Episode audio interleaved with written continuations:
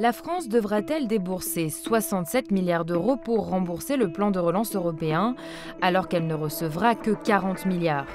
Évoqué par Arnaud Montebourg dans une tribune publiée l'année dernière, ce chiffre est abondamment repris depuis, parfois sans précaution. L'UE a prévu une enveloppe de 390 milliards d'euros de subventions pour son plan de relance, dont 40 milliards pour la France. Chaque pays membre devra participer à son remboursement selon sa contribution au budget de l'UE, une part qui s'élève à un peu plus de 17% pour la France actuellement, soit près de 67 milliards d'euros. Mais il s'agit là du scénario du pire. L'UE s'est d'abord engagée à tenter de régler elle-même la facture. Comment En générant de nouveaux revenus. D'ici 2023, trois premiers nouveaux leviers sont envisagés, une taxe sur les géants du numérique, un mécanisme d'ajustement carbone aux frontières, un système d'échange de quotas de CO2. Mais l'UE se heurte pour l'instant aux réticences de certains États membres, mais aussi des États-Unis.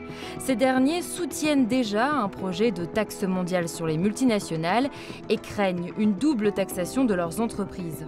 Si l'UE ne parvient pas à financer de la facture, les États membres devront donc se partager le reste.